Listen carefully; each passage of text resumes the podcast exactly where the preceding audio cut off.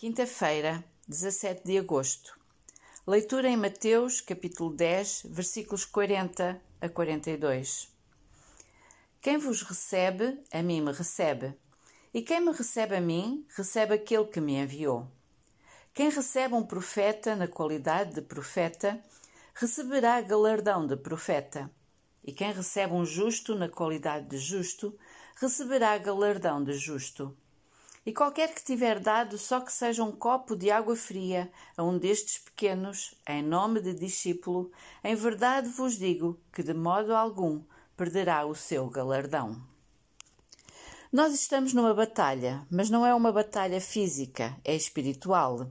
Efésios 6, versículos 11 e 12.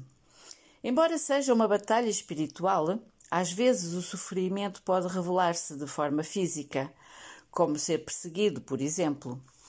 Por isso devemos estar prontos para ajudar e receber todos os que são de Cristo. Ao fazê-lo, seremos recompensados com o mesmo galardão.